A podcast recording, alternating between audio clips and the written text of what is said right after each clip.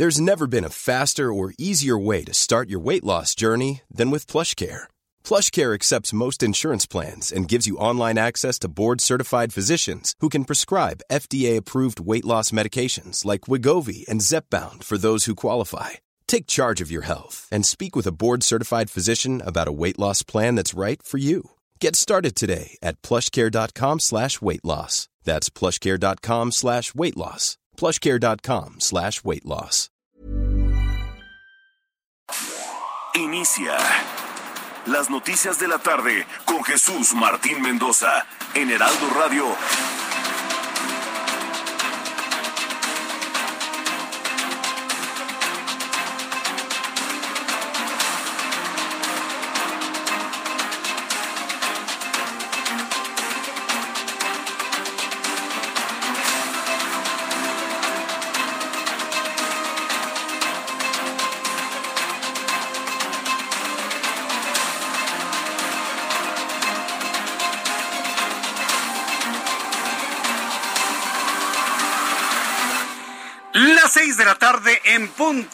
Hora del centro de la República Mexicana. ¿Qué cree? Es el primer programa con su servidor Jesús Martín Mendoza de Noticias en el Heraldo Radio de este año 2022.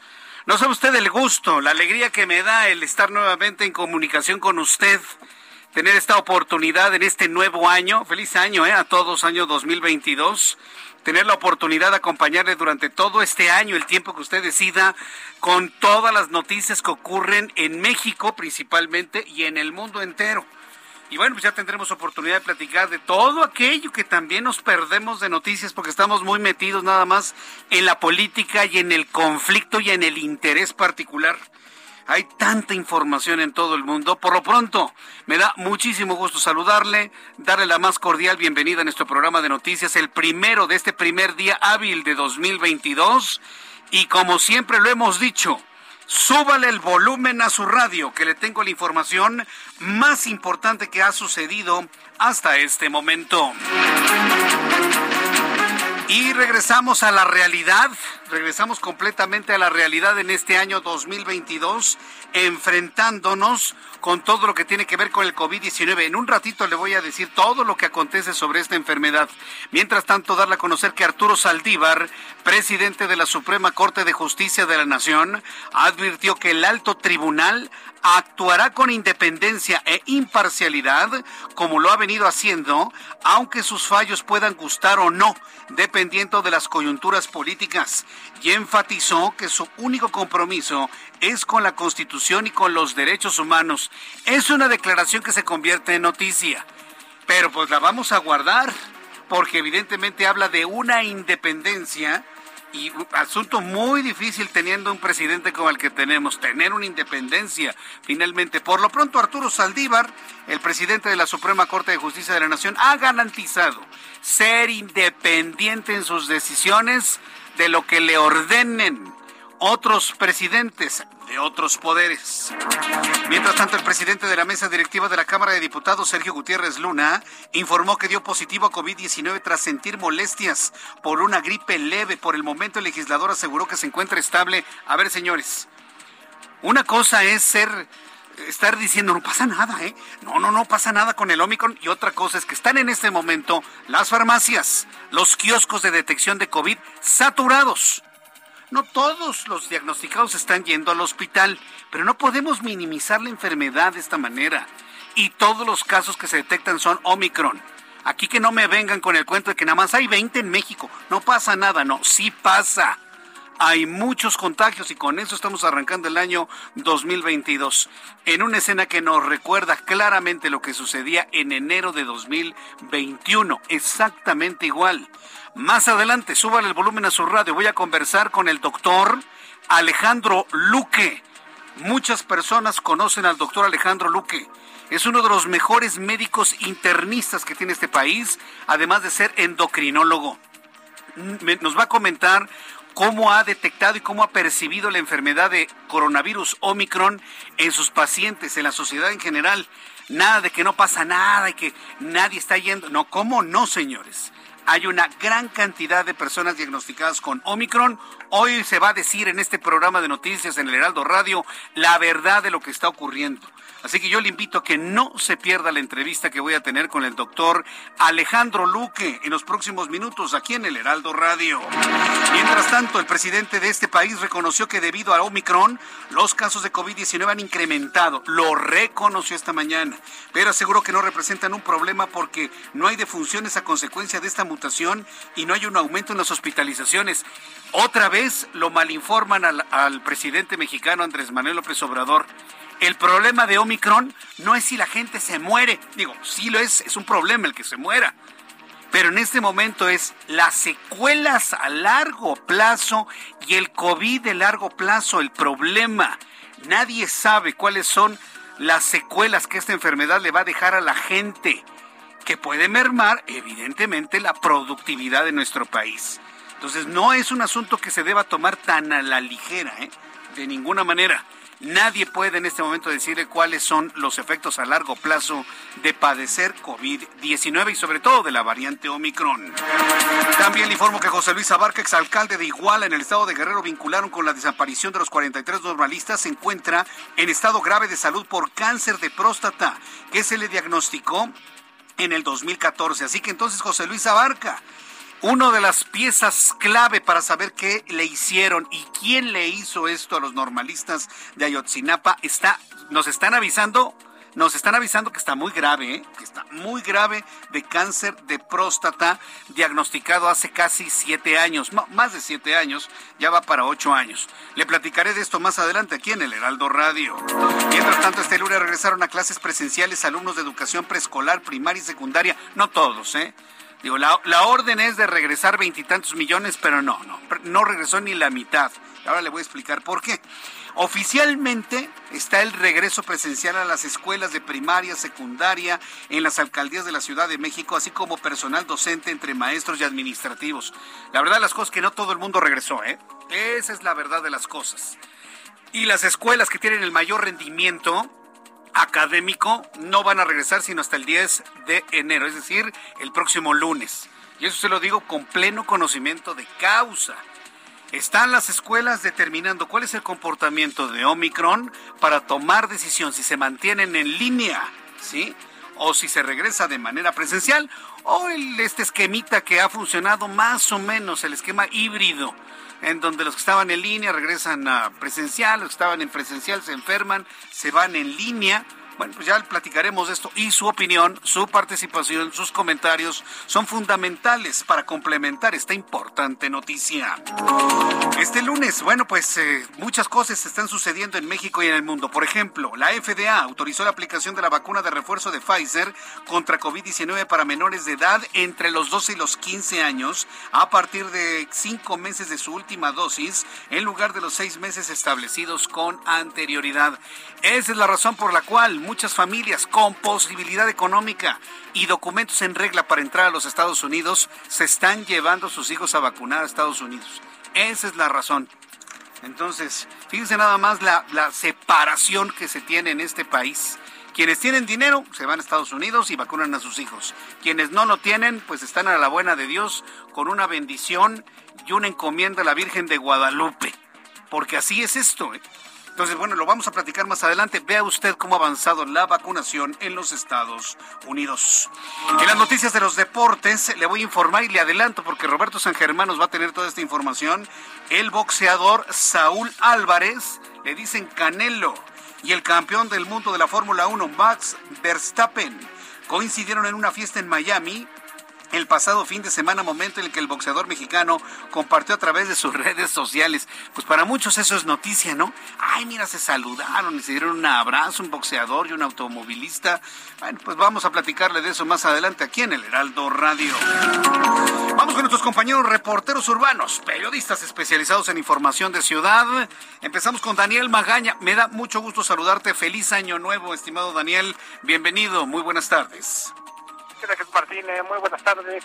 Bueno, pues ya nos encontramos nuevamente recorriendo las calles de la ciudad y pues como lo decías, poco a poco pues vuelve, vuelve la normalidad en cuanto al tránsito vehicular en las principales vialidades, la zona de la Avenida Revolución para quien se desplaza de la zona de San Antonio en dirección hacia el sur de la ciudad, algo de carga vehicular, sobre todo al llegar hacia la zona de Barranca del Muerto y a partir de aquí, el avance todavía es bueno, todavía no están circulando pues, la cantidad que habitualmente de automovilistas utilizan esa vía para desplazarse hacia la zona de San Ángel o también hacia el perímetro de Ciudad Universitaria, incluso pueden incorporarse hacia el eje 10 sur, el tramo de la avenida Río de la Magdalena, las personas que se desplazan hacia la zona de San Jerónimo. El reporte Jesús Martín.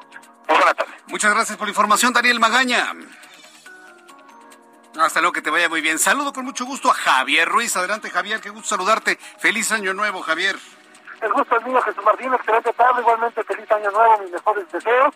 Y hace unos momentos, Jesús Martín, pues ya recorrimos parte del paseo de la reforma.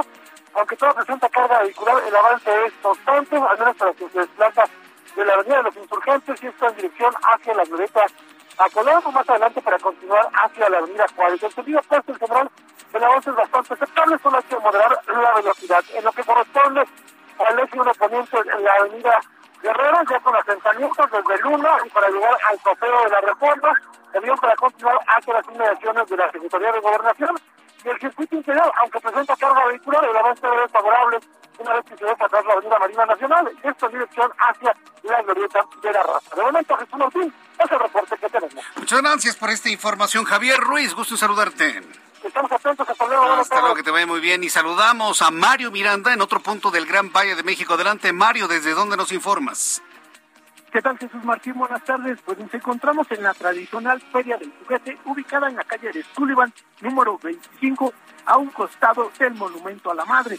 Y es que esta en esta feria los Reyes Magos encontrarán gran variedad de juguetes para los pequeños del hogar, como bicicletas, patines, muñecas, pelotas, videojuegos, ropa, dulces y muchos regalos más.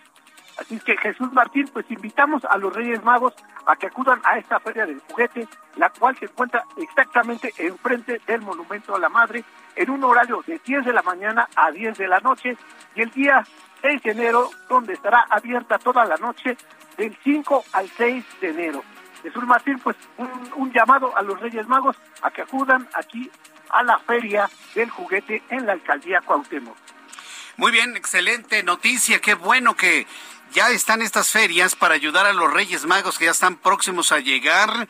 Ya muchos niños están muy emocionados de que pueden llegar los Reyes Magos en este año. Y bueno, pues que se han hecho todas estas instalaciones para ayudarlos en su gran recorrido por nuestro país y el centro de la República Mexicana. Mario, muchas gracias por la información. Muy buenas tardes. Buenas tardes, señor Martín. Hasta luego, que te vaya muy bien. Me da mucho gusto saludarles en este día y además muy contento de saber que hay nuevo auditorio, nuevas personas que en toda la República Mexicana están sintonizando esta estación de radio. Ah, esta estación de radio se llama Heraldo Radio. Para usted que nos está escuchando por primera vez, y este es un programa de noticias que todas las tardes podrá escuchar entre 6 de la tarde y 8 de la noche, tiempo del centro de México para que usted lo tenga ya anotado. Y bueno, pues mi nombre es Jesús Martín Mendoza, le ha acompañado con las noticias a esta hora de la tarde desde 1999. Ya es una buena cantidad de años. Así que de noticias vespertinas, claro que sabemos. Así que le invito para que se quede con nosotros. Cuando son las 6 de la tarde con 12 minutos hora del centro de la República Mexicana, vamos a revisar lo que sucedía un día como hoy en México, el mundo y la historia, 3 de enero, con Abraham Arreola. Amigos, bienvenidos. Esto es un día como hoy en la historia 3, 3 de enero de 2022. 1496. En Italia, Leonardo da Vinci prueba por primera vez su máquina voladora. 1521. En Roma, el Papa León X excomulga a Martín Lutero.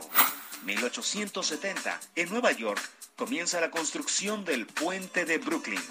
En 1888, en el Observatorio Lick, se usa por primera vez el telescopio de 91 centímetros, que en ese momento era el más grande del mundo. 1899. En la revista The New York Times se utiliza por primera vez la palabra automóvil. 1924, en el Panteón Civil de Mérida, Yucatán, es fusilado Felipe Carrillo Puerto, gobernador socialista de Yucatán, junto a sus hermanos Edesio, Benjamín, Wilfrido y nueve colaboradores más. Amigos, esto fue un día como hoy en la historia. Muchas gracias. Muchas gracias, Abraham Arreola, qué gusto me da escucharte en este primer día hábil del año 2022. Por cierto, para todas las personas que nos escuchan a través de la radio, la forma para comunicarnos usted y yo es a través de un canal de YouTube. Si usted eh, abre su YouTube y abre el canal Jesús Martín MX, además de escuchar nuestro programa de noticias, podrá ver usted nuestra cabina, le puedo saludar personalmente, tengo un chat en vivo en donde usted me puede enviar comentarios, preguntas, unirse a una gran familia de amigos, a un grupo de amigos enorme. Yo le digo que es una gran familia porque desde hace muchos años se unen a esta hora de la tarde para platicar, conversar, compartir las noticias, dar sus puntos de vista. Así que yo le invito a que entre a YouTube en el canal Jesús Martín MX en el canal Jesús Martín MX en YouTube. Y si me quiere enviar comentarios a través de Twitter, arroba Jesús Martín MX, Jesús Martín MX. Vamos a revisar las condiciones meteorológicas para las próximas horas. Rápidamente vamos a revisar cómo nos va a tratar el... Oiga, qué frío, ¿eh? En el pronóstico del tiempo hemos visto cómo nos ha tratado en cuanto al frío en esta temporada invernal desde mi punto de vista, no sé usted qué piense, ha sido una de las temporadas invernales más frías. Normalmente estábamos sintiendo el frío con esto del cambio climático, la percepción, la, percepción fría del ambiente, noviembre, las primeras semanas de diciembre, sin ser todavía invierno propiamente dicho, mejoraba mucho el clima hacia finales de diciembre y empezaba enero, y luego venían los vientos de febrero locos, ¿se acuerda? No, pues ahora tenemos un frío bastante fuerte en prácticamente toda la República Mexicana. Eh, en las imágenes satelitales que nos envía el Servicio Meteorológico Nacional tomadas por el satélite meteorológico GOES, bueno, pues observamos cómo todo eh, el territorio de los Estados Unidos se encuentra ya bajo los efectos de mucho frío, de intensas nevadas. Hoy, por ejemplo, en Washington, D.C., se presentó una de las primeras grandes nevadas de toda la temporada. Qué forma de caer nieve en la parte norte de los Estados Unidos, en la costa este de los Estados Unidos. Y bueno, pues todo el territorio estadounidense ha estado bajo los efectos de este intenso frío.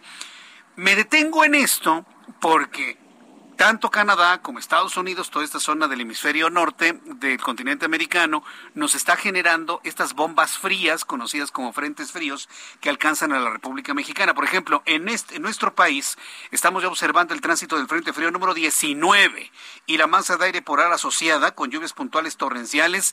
Fíjese, lluvias a estas alturas del año que está empezando. Lluvias inclusive importantes de hasta 250 milímetros de precipitación en el boletín meteorológico que nos da el Servicio Meteorológico Nacional, se está informando sobre el Frente Frío número 19 y su masa de aire polar ocasionan lluvias intensas a puntuales a torrenciales en el sureste de México. Hay un evento de norte fuerte e intenso en el sur del Golfo de México, península de Yucatán e Istmo y Golfo de Tehuantepec, además de ambiente frío en gran parte del país. Aunque el termómetro le diga que estamos a 22, a 23 grados, el aire es frío y la sensación térmica es mucho más baja. Y normalmente la sensación térmica difiere unos entre 5, 4 y 5 grados aproximadamente. Entonces no se confíe.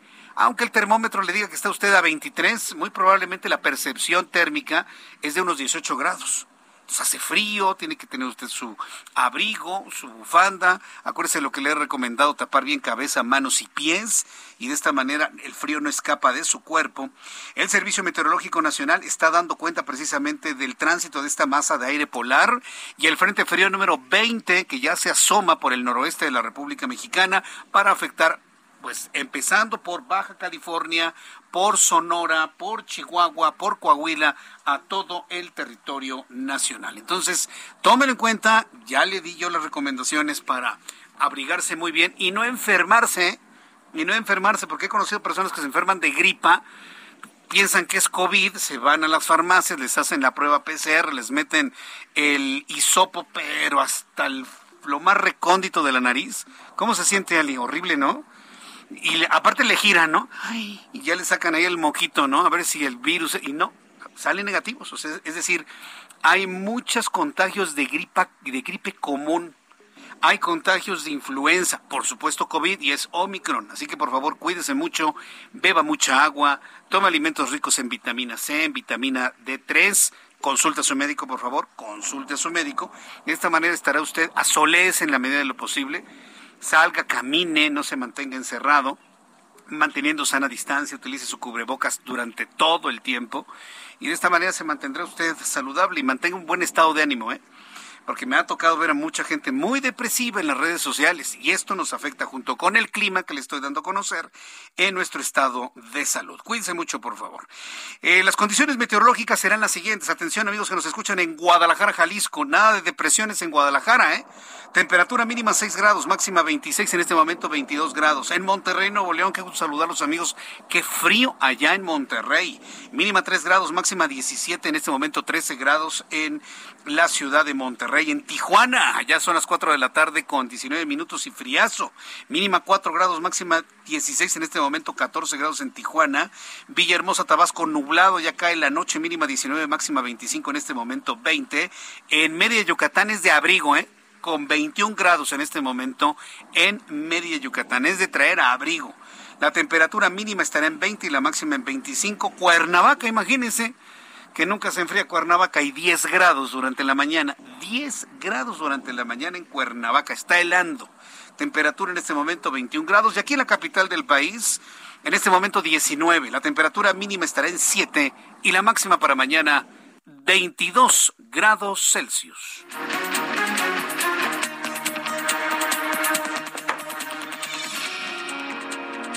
Las 6 de la tarde con 20 minutos, a las 6 de la tarde con 20 minutos hora del centro de la República Mexicana. Me da un enorme gusto de verdad saludarlos a esta hora de la tarde. Vamos con nuestro compañero José García hasta el estado de Hidalgo.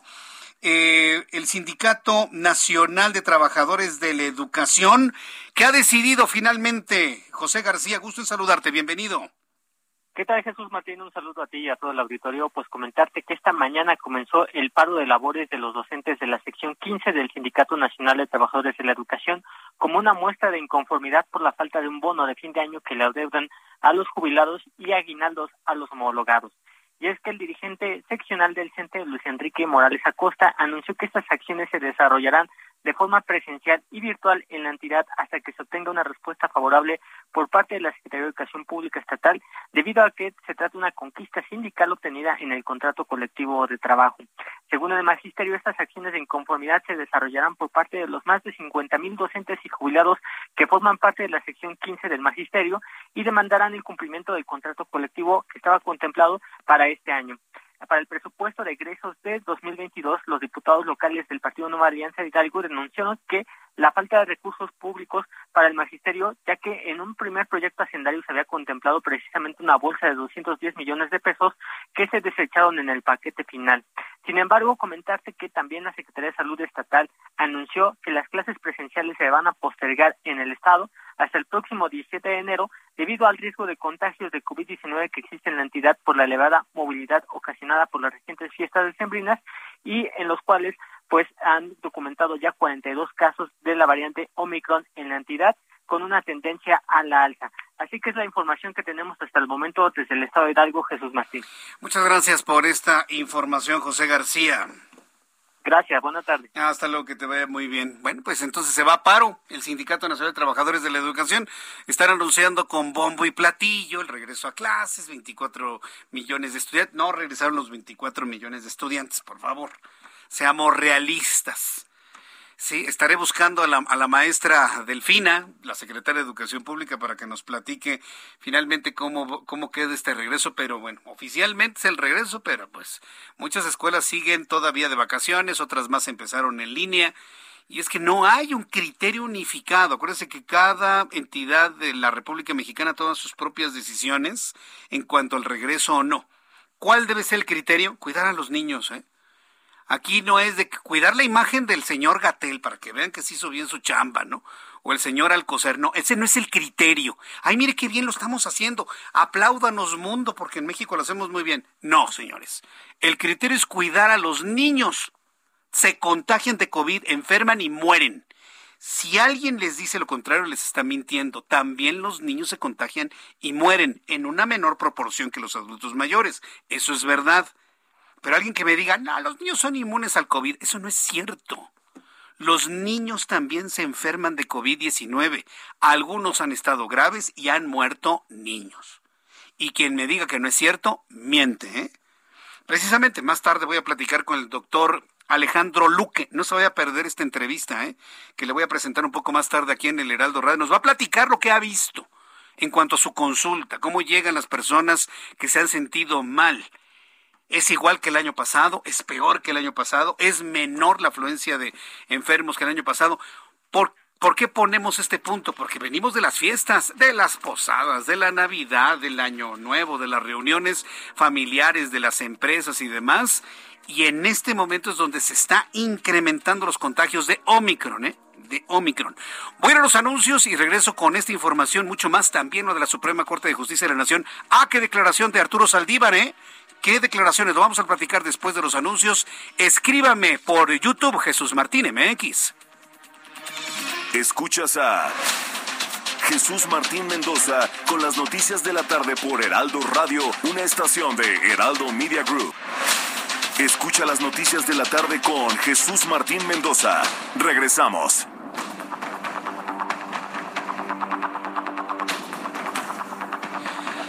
Ya son las 6 de la tarde con 30 minutos, las seis y media de la tarde de este 3 de enero. ¿Se, da cuenta cómo ha pasado, cómo va pasando las horas? Ya llevamos prácticamente las primeras 72 horas de este año 2022, 2022 un, año, así como algunos esperaban que no, que el 2020, 2020 era muy especial por los números 2020, perdónenme, pero este tiene todo lo especial del mundo, son tres números dos, ¿sí?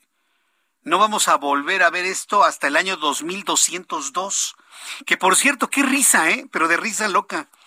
Pusieron un feliz año nuevo allá en Acapulco no le quiero decir quién gobierna allá en Acapulco. Saludos amigos en Acapulco. Y pusieron feliz año nuevo 2202. Nada más tenían que hacer una cosa, una cosa. Poner bien los números. Pero pues imagínense. Feliz año 2202. No, pues les encanta viajar al futuro, ¿no? No volverá un año como este, con tres números dos hasta el año 2202 sí, sí había reflexionado, va a ser la única vez que vamos a vivir una combinación de números así en nuestras vidas y en la vida de nuestros hijos y posiblemente nietos. Para que usted lo vaya valorando, sí, este año tiene que ser especial. Este año tiene que ser especial, tiene que ser un año bueno. Y la única forma de que sea bueno es de nosotros mismos, depende de nosotros. No quiere usted que venga un milagro, sacarse la lotería, sacarse el melate, que, su jefe le suba el sueldo nada más así de okis. No, no, no, no, no. Lo tiene que hacer usted. Saludos a Fernanda Lignovia. Gracias, Fernanda. Dice que gustazo escucharte en el primer día hábil de 2022. Te echaba de menos. Un abrazo y mis mejores deseos. Muchas gracias, Fernanda. También saludos para Valle Arboledas. En fin, para todos nuestros amigos que iré mencionando en los próximos minutos. Para Antonio Lope, para Aldo Fajardo, Elizabeth Aguirre. Rodríguez también saludos. Juan Carlos González Márquez, dice Leticia Garnica, estábamos esperándote, Efraín Sánchez, saludos cordiales, mi querida amiga María Rojas. Ah, por cierto, quiero enviar un agradecimiento muy especial de corazón a mi querido amigo Manuel Zamacona y a Carlos Allende que estuvieron al frente de este programa durante la semana pasada. Muchas gracias a mis compañeros que estuvieron al frente, que le acompañaron con las noticias aquí en el Heraldo Radio. Vamos con Leticia Ríos, ella es nuestra corresponsal en el Estado de México. Naucalpan retrasa el cobro del impuesto predial hasta el 14 de enero próximo. Recuerda que estamos empezando la cuesta de enero y una de las cosas más fuertes que tenemos que enfrentar son el pago de impuestos. Leticia Ríos, adelante, gusto saludarte y feliz año nuevo. Bienvenida. ¿Qué tal, Jesús Martín? Buenas tardes. Excelente inicio de año. Efectivamente, como comentas, eh, pues la alcaldesa de Naucalpan, Angélica Moya Marín, anunció que debido al desastre financiero que dejó la administración anterior en este municipio, la recaudación del impuesto predial y de los demás pagos al ayuntamiento comenzarán hasta el 14 de enero y no durante los primeros días del año como tradicionalmente ocurre. La alcaldesa aseguró que el retraso en el cobro de los gravámenes no afectará los descuentos tradicionales que se aplican a los grupos vulnerables en cada ejercicio fiscal, así como los que se establecen por pronto pago. Moya Marín dijo que estas medidas son un ejercicio de transparencia para que los vecinos de Naucalpan tengan la certeza y conocimiento claro de lo que entra a las arcas municipales. Destacó que los ingresos por el cobro del predial se vieron seriamente mermados durante los últimos tres años, ya que se tienen registros de que estos superaban los mil millones de pesos anuales, cifra que está muy lejos de haber sido alcanzada durante la administración morenista que encabezó Patricia Durán Reveles. Sin embargo, el síndico y regidores de Morena en Naucalpan rechazaron eh, pues esta, este planteamiento, este anuncio por parte de la alcaldesa eh, de este municipio y señalaron que son falsas las acusaciones sobre la administración anterior. Además, exigieron al nuevo gobierno de Naucalpan que no engañe a la población y comience de inmediato el cobro del impuesto predial. Y pues así las cosas, Jesús Martín, acá en Naucalpan eh, algunas personas empezaron eh, pues a llegar hoy con la intención de poder pagar su impuesto predial, pero se encontraron con esta noticia de que todavía no les pueden cobrar el mismo. Bueno, pues entonces a esperar, ¿no? Finalmente, bueno, pues eh, alguien que no tenía el dinero para el predial, pues estos días a lo mejor le llega la quincena, la primera quincena de 2022 y ya puede pagar los prediales. Esa de alguna manera es la idea, ¿no, Leti?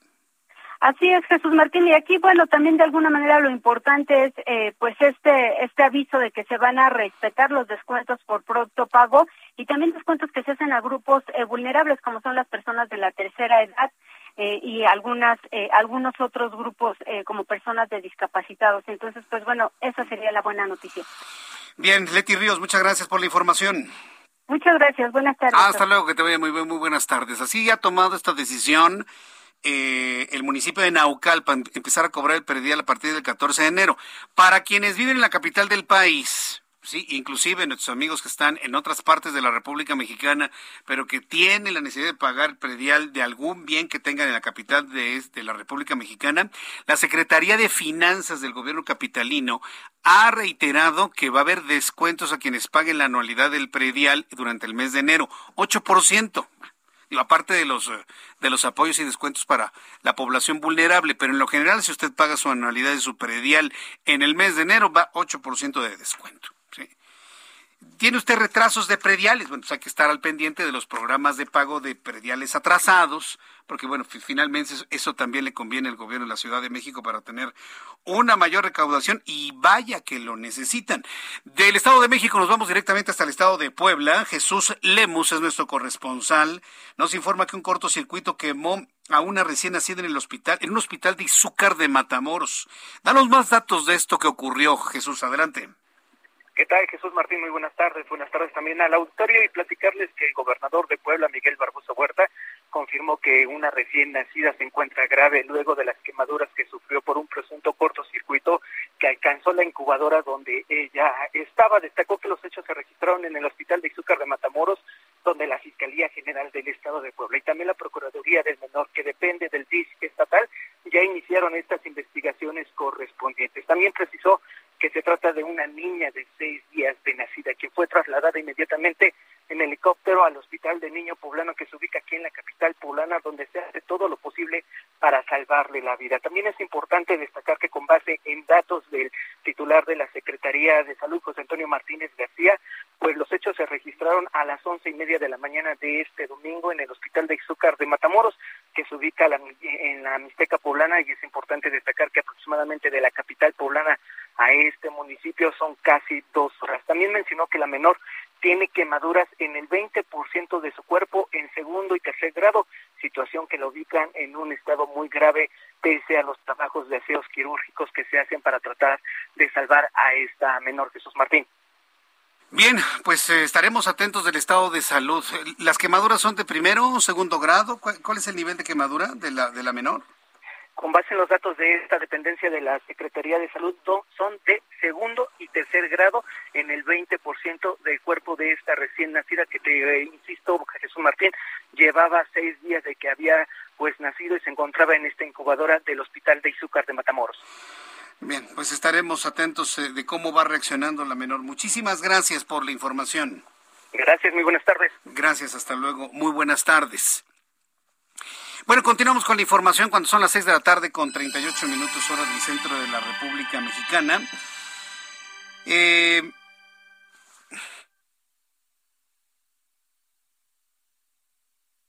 bien, pues vamos a continuar con la información que tiene que ver con el COVID-19. Fíjese que el, coronavirus, el coronavirus Omicron, se está extendiendo de una manera muy veloz en nuestro país. Pero el problema es la percepción de las cosas. Mire, nos han gobernado políticos del PRI, nos han gobernado políticos del PAN, de manera local del PRD, a nivel nacional Morena, y todos hacen exactamente lo mismo. Todos han hecho exactamente lo mismo. ¿Qué han hecho? Minimizar las cosas, siempre, siempre, ¿eh? y aquí no se salva absolutamente nadie. Siempre ha sido una lucha entre los medios de comunicación y los gobiernos. Decían, ay, mira, no pasa nada. No alarmen a la gente, ¿eh? No la asusten, Jesús Martín. No, no, no, no. No pasa nada con el COVID. No, no, sí pasa. Sí pasa. Este virus está matando en México al 7.57% de las personas que se contagian. Todavía al día de hoy. Sea Delta, sea Alfa, sea Omicron, sea la que sea, todavía este virus mata al casi 8% de la población que se contagia con el virus. Entonces, nada de que no pasa nada, que eso no es grave, que lo importante es que no haya muertos. Evidentemente es importante que no haya muertos, eso es importante, por supuesto, pero nadie puede establecerle a usted cuál va a ser el comportamiento de este virus en el cuerpo a largo plazo. Nadie. ¿sí? Todavía se desconoce. Pero cuando alguien actúa de una manera que ya conoce todo, pues no, pues estamos perdidos. Entonces no hay que minimizar, no hay enemigo pequeño, ¿eh? No existe el enemigo pequeño. Y, y esto va para la Secretaría de Salud, no hagan menos y no malinformen al presidente diciendo, no, no, no es grave porque no hay muertos. No, no, no. A ver, la gravedad no está nada más en la función de los muertos, sino en función de quiénes se contagian, cuáles son sus efectos, cuáles son sus secuelas y cuáles son las secuelas a largo plazo con el COVID a largo plazo. Ah, pero de eso no, no hemos escuchado una sola palabra desde el punto de vista oficial. En la línea telefónica me da mucho gusto saludar al doctor Arturo Erdeli. Él es profesor de tiempo completo en el programa de actuaría en la Facultad de Estudios Superiores de Acatlán de la UNAM. Estimado doctor, me da mucho gusto saludarlo. Bienvenido. Muy buenas noches. ¿Qué tal? A tus órdenes. Feliz año. Feliz año nuevo. Que le vaya muy bien. Y esperemos que sea feliz y que no nos tunda tanto Omicron. Pero parece que la evidencia es que se está transmitiendo de una manera muy rápida en México. Doctor, ¿ustedes qué datos tienen sobre esta variante del coronavirus? Pues sí, la, aceleración de, los nuevos casos, ahora ya con la presencia de Omicron, pues es similar a lo que hemos visto en Sudáfrica, en Europa, en Estados Unidos y Canadá, y ya lo empezamos a ver en México. De hecho, eh, no acaba de empezar, hubo dos entidades que se adelantaron, que fueron Baja California Sur y Quintana Roo, que son dos polos turísticos de mucho turismo internacional y como no hay restricciones para entrar a nuestro país, pues ahí realmente fue donde levantó más fuerte esta cuarta ola y ya ya ya se ya se empieza a extender por todo el país. Entonces ya de 32 entidades federativas pues ya hay 23 que ya tienen claros el repuntes y seguramente las que no lo tienen no tardan en entenderlo. Entonces sí, ya estamos de lleno en una, una cuarta ola ante una variante Omicron que es muchísimo más transmisible que la variante Delta. Sí, eso es lo que nos están diciendo. ¿Sí, se confirma este dato de que se contagia con una velocidad similar al virus del sarampión, doctor? Sí, claro que son, eh, eh, son eh, enfermedades muy distintas, pero sí, la velocidad es muy muy impresionante. Esa es, digamos, la característica principal de esta variante, su rápida muy efectiva eh, transmisión, ¿no? Y que le empieza a, a, quitar terreno a Delta porque pues se, se, transmite de una manera mucho más eficiente. Mm. La, parte que nos preocupa a muchos es esta idea de, de, de minimizarlo, de que oficialmente, políticamente, y subrayo, políticamente se diga, no pasa nada, ¿eh? Y no es peligroso porque no está matando tanto los investigadores, los especialistas en esto, los científicos, quienes están cerca de esta realidad, ¿qué opinan que desde el punto de vista político se esté minimizando la llegada de Omicron a México?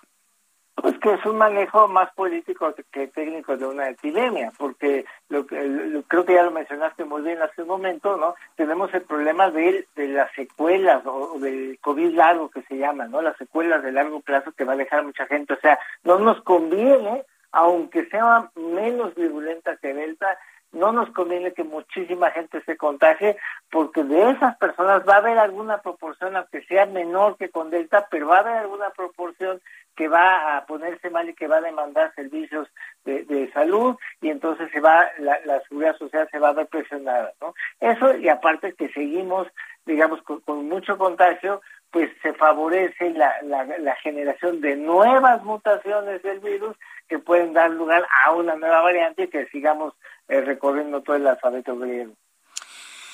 Bien, pues yo creo que sí vamos a recorrer todo el alfabeto griego y a ver cómo nos trata este virus. Por lo pronto, para finalizar, ¿usted recomendaría un regreso presencial a clases? Porque ese es otro mito manejado desde el punto de vista político, que a los niños no les pasa nada con el coronavirus. Y hay una insistencia en un regreso presencial porque a los niños no les pasa nada. Y alguna declaración de que era una vacuna no aprovechada, ponérselo a los niños. ¿Cómo ve usted el regreso presencial? Bueno, eh, a, los niños les afecta mucho menos que, a los adultos, eso está claro, pero de todas maneras va a haber alguna proporción que se va a poner grave y que se va a morir. Entonces, eso por un lado, pero además los niños pues no viven solos, ¿no? Es decir, aun aunque les vaya mejor que a los adultos, pues los niños son cuidados por adultos a los que pueden infectar. Entonces, aún, digamos, teniendo a los niños en casa y haciendo clases virtuales, de todas maneras sí va a dar este contagio. Pero si le echamos más eh, gasolina al fuego, pues favorecemos todavía más los contagios. Entonces, los niños pues pueden llevar y traer y, compartirse el virus en la escuela y llevarlo a su casa e infectar a sus padres y a sus abuelos. Claro, los niños son vehículos del virus. Ese es el punto, pero no, se ve de esa manera. ¿Ustedes han tenido contacto con las autoridades federales para explicarles posiblemente con palitos y bolitas todo esto que estamos comentando aquí, doctor? Las autoridades no escuchan, ellos creen en sus políticas, tienen sus grupos de asesores a los que les creen las ideas y no, por supuesto que no, es evidente que no han escuchado voces independientes. Mm. Doctor eh, Erdel, yo le agradezco mucho el que me haya tomado esta comunicación aquí en el Heraldo Radio. Espero que tengamos un mejor año 2022 y siempre para consultarle lo estaremos molestando, doctor. Muchísimas gracias por su tiempo. Encantado, buenas tardes. Gracias, que le vaya muy bien. Qué forma de concluir esta entrevista, ¿eh? Brevecita, puntual, directa. Las autoridades no escuchan, no escuchan a las voces independientes. Ellos oyen a sus asesores y demás. La pandemia tiene un manejo político. ¿Quién lo dijo? Arturo Erdeli, catedrático de la FES Acatlán. Un saludo a nuestros amigos de la FES Acatlán. Semillero de talento, yo siempre lo he dicho, lo que es FES Acatlán, FES Aragón, por supuesto, ciudad universitaria, ¿no? Pero FES Acatlán, FES Aragón son semillero de talento. Se los digo porque muchos de nuestros compañeros estuvieron en Acatlán, en Aragón, que trabajan con nosotros aquí en el Heraldo y en donde estaba yo antes y mucho más antes y demás, cuando eran en EPSA, ¿acuerda? Bueno, un saludo para nuestros amigos de la FESA Catlán, siempre muy muy generosos en cuanto a su tiempo, sus investigaciones y sus análisis. Las seis de la tarde con 47 minutos hora del centro de la República Mexicana. Y quiero informarle lo que hoy dio a conocer Arturo Saldívar. Arturo Saldívar, quien es el presidente de la Suprema Corte de Justicia de la Nación, se convierte hoy sin duda alguna en el personaje de la noticia. Arturo Saldívar Lero de la REA, presidente de la Suprema Corte de Justicia de la Nación, advirtió, es una declaración, pero la declaración en sí misma pues nos deja entrever lo que viene hacia el futuro, ¿eh? Advirtió que el alto tribunal actuará con independencia e imparcialidad, como lo ha venido haciendo, aunque sus fallos puedan gustar o no, dependiendo de las coyunturas políticas, y enfatizó que su único compromiso es con la Constitución y los derechos humanos. Ojo, ¿eh? En ningún momento está diciendo Arturo Saldívar, mi compromiso es con la 4T. Mi compromiso es con el nuevo gobierno. Mi compromiso es con la transformación. Mi compromiso es con Andrés Manuel López Obrador. No. Lo que ha dicho hoy Arturo Saldívar es nuestro único compromiso es con la constitución de la República y con los derechos humanos. Mire, si no tuviese el Supremo Tribunal, la Suprema Corte de Justicia eh, de la Nación, la Suprema Corte de Justicia de la Nación, no tuviera presiones, presiones para eh, inclinar la balanza hacia un lado. Si no tuviera presiones, Arturo Saldívar no tendría por qué hacer ningún tipo de aclaración. Esto analicémoslo desde este punto de vista. Si no existiese presión en la Suprema Corte de Justicia de la Nación, su presidente en turno no tendría por qué hacer ningún tipo de aclaración. Esta aclaración la está haciendo porque seguramente traen alguna presión de alguien. No lo va a poner nombre. Pero una ¿cómo dice el dicho mexicano? A explicación no pedida, confesión manifiesta, señores. o culpabilidad manifiesta, ¿sí? Gracias, Ale. Entonces, imagínense de lo que estamos hablando. De repente, de la nada, primer día del año, y sale este bombazo para decir, señores, a nosotros no nos presiona nadie. Ahora habrá que ver. ¿El mensaje es para afuera o para los ministros que se han declarado, si no abiertamente, si intrínsecamente apoyadores del presidente de la República? ¿El mensaje es para afuera o es para los ministros de la Suprema Corte de Justicia de la Nación? Hay que verlo desde estas dos ópticas, ¿eh? Puede ser un mensaje hacia afuera, ¿eh? Hacia el presidente. Y puede ser un mensaje hacia los ministros y ministras que en sus decisiones parece que están apoyando más una idea política que precisamente la Constitución y los derechos humanos. Al decretar el inicio del primer periodo ordinario de sesiones de 2022, el ministro presidente de la Suprema Corte de Justicia de la Nación indicó que entre los asuntos relevantes que se abordarán destaca la controversia constitucional en la que se impugnará el acuerdo por el que se dispone de las Fuerzas Armadas para tareas de seguridad pública. Y bueno, pues tienen otros asuntos ahí también que están revisando varias controversias constitucionales, entre ellas la controversia constitucional que promovió el Partido Acción Nacional en contra del proceso de revocación de mandato. ¿Se acuerda? Lo platicamos aquí con Santiago Krill, aquí en el Heraldo Radio. Tienen mucho trabajo, ¿eh? Mucha chamba. Y yo creo que una primera declaración en el sentido de la independencia y el único compromiso con la Constitución y los derechos humanos se volvía más que obligado por parte del ministro presidente de la Suprema Corte de Justicia de la Nación. En otro asunto, el Instituto Nacional Electoral informó que inició de manera formal el proceso de revocación de mandato en Guanajuato y en Veracruz, donde ha instalado los consejos locales para organizar esta consulta a nivel estatal. El instituto dijo que de esta manera se cumplen las resoluciones judiciales de la Suprema Corte del Tribunal Electoral del Poder Judicial de la Federación, donde se le solicitó al INE continuar con el proceso de revocación de mandato. Ayer, eh, Lorenzo Córdoba, subió a su cuenta de Twitter un video en donde hace una explicación de que en ningún momento se ha negado a hacer el proceso de revocación de mandato. Por el contrario, que lo han seguido haciendo con los recursos que se tienen y advirtió que lo van a hacer con lo que se tenga. ¿eh? Y si no alcanza, entonces harán un proceso de solicitud de más recursos a la Secretaría de Hacienda. Así lo resolvió el propio presidente del Instituto Nacional Electoral. Entra a la página del INE a través de Twitter. Ahí está el video de, Lorenzo Córdoba, donde explica completamente qué es lo que van a hacer pues con 1.503 millones de pesos que tienen disponibles para este ejercicio lo voy a volver a repetir porque me encanta, ¿no? Como dice nuestro compañero Alarcón, caricaturista del Heraldo de México. Es una caricatura hermosa, ¿no? aparece un hombre casi con el cabello así a la cara, ¿no? Así todo en, fachas, ¿no? Dice, no queremos que se vaya, pero queremos que nos pregunten si queremos que se vaya para nosotros contestar que no queremos que se vaya. No, está precioso el cartón. Porque eso refleja, ¿no? No queremos que se vaya, pero queremos que nos pregunten si, si queremos que se vaya para nosotros contestar que no queremos que se vaya. Esa es la revocación de mandato tan famosa, por suerte. Bueno, otra noticia. El coordinador del Grupo Parlamentario del Movimiento de Regeneración Nacional en la Cámara de Diputados, Ignacio Mier, dio a conocer que a partir de este lunes, hoy 3 de enero de 2022, comenzaron a informar sobre la reforma eléctrica en todo el país. A través de sus redes sociales, Mier informó que los legisladores de ese partido político realizan asambleas informativas sobre la reforma de cara al próximo periodo ordinario de sesiones.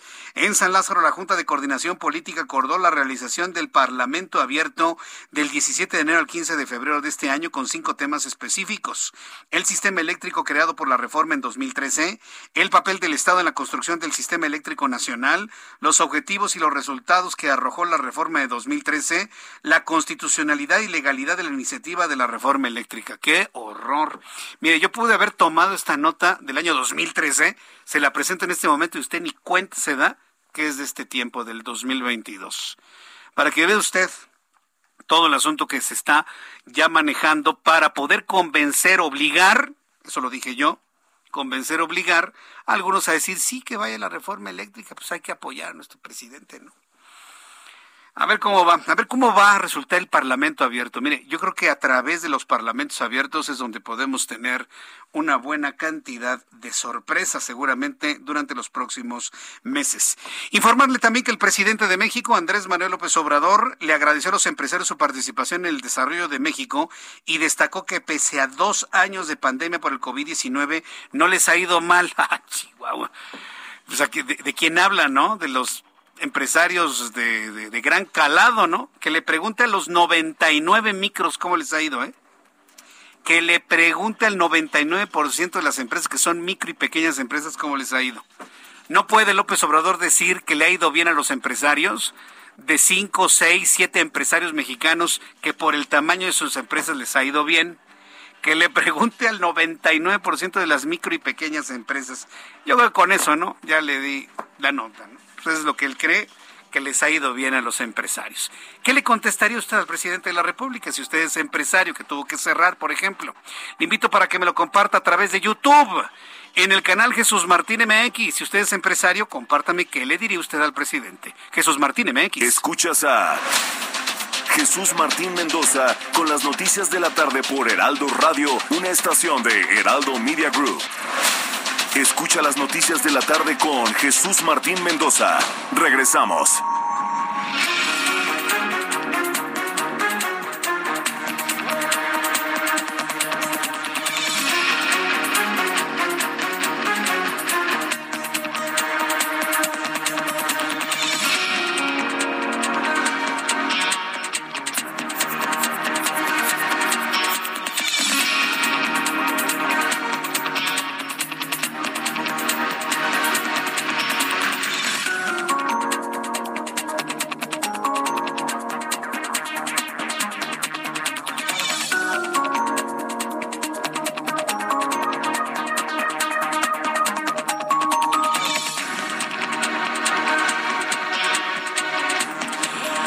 Las 7 en punto, las 19 horas en punto hora del centro de la República Mexicana. Le presento un resumen con las noticias más importantes aquí en el Heraldo Radio. Esto usted que escucha es el Heraldo Radio. Yo soy Jesús Martín Mendoza y le presento un resumen con las noticias más importantes en el Heraldo Radio. En entrevista en nuestra emisora en todo el país, Arturo Erdeli catedrático de la Universidad Nacional Autónoma de México, declaró que no le conviene a México que Omicron ocasione un gran número de contagios, porque algunos de estos casos pueden requerir la hospitalización y colapsar los hospitales. Asimismo, reveló que entre más contagios existan, aumenta la probabilidad de que el virus vuelva a mutar. Para finalizar en esta entrevista que sostuvimos hace unos instantes con el doctor Erdeli de la FES Acatlán, dijo que las autoridades en México no escuchan las voces independientes. Esto fue lo que dijo. No nos conviene, aunque sea menos virulenta que Delta, no nos conviene que muchísima gente se contagie, porque de esas personas va a haber alguna proporción, aunque sea menor que con Delta, pero va a haber alguna proporción que va a ponerse mal y que va a demandar servicios de, salud y entonces se va la, seguridad social se va a ver presionada ¿no? eso y aparte que seguimos digamos con, mucho contagio pues se favorece la, la, generación de nuevas mutaciones del virus que pueden dar lugar a una nueva variante que sigamos eh, recorriendo todo el alfabeto griego ¿Se imagina una variante que se genere en México? ¿Se imagina lo que eso significaría? En, lo que nos faltaría, ¿no? Una variante mexicana. ¿Sí? Lo que nos faltaría. Autoridades sanitarias en San Luis Potosí revelaron que tres bebés están hospitalizados por COVID-19 y uno de ellos, una niña de apenas siete meses de edad, se encuentra internada en el Hospital General de Liste y está reportada como delicada. Los otros dos bebés afortunadamente se encuentran estables. Digo, si alguien piensa que el coronavirus no enferma a los menores de edad, a los niños, se equivoca rotundamente. Otro asunto que hablamos con el doctor Erdeli, los niños son vehículos transmisores del COVID-19 a los adultos. Durante 2021, mediante el Tianguis del Bienestar que coordina la Secretaría de Seguridad, se entregaron gratuitamente 3.5 millones de bienes y artículos básicos nuevos a más de 85 mil familias en extrema pobreza en Guerrero y Veracruz. Así lo dio a conocer la Secretaría de Seguridad y Protección Ciudadana, Rosa Isela Rodríguez, quien dijo que esta acción consiste en llevar a las poblaciones más humildes del país los artículos de forma gratuita devolviendo lo que por derecho les corresponde. La Dirección General de Zoológicos y Conservación de la Fauna Silvestre anunció el fallecimiento de Inés, la hembra de hipopótamo del Zoológico de San Juan de Aragón. La SEDEMA informó que murió a los 50 años por problemas de salud ocasionados por la vejez. La hipopótamo era un ejemplar más longeva en cautiverio, superando los 20 años la esperanza de vida de esta especie. Sí dije la hipopótamo, o a menos que los de los que los que quieren modificar el español me digan que no, Jesús Martínez es hipopótama. ¿Qué te pasa? Ser una hembra. Bueno, está bien, la hipopótama.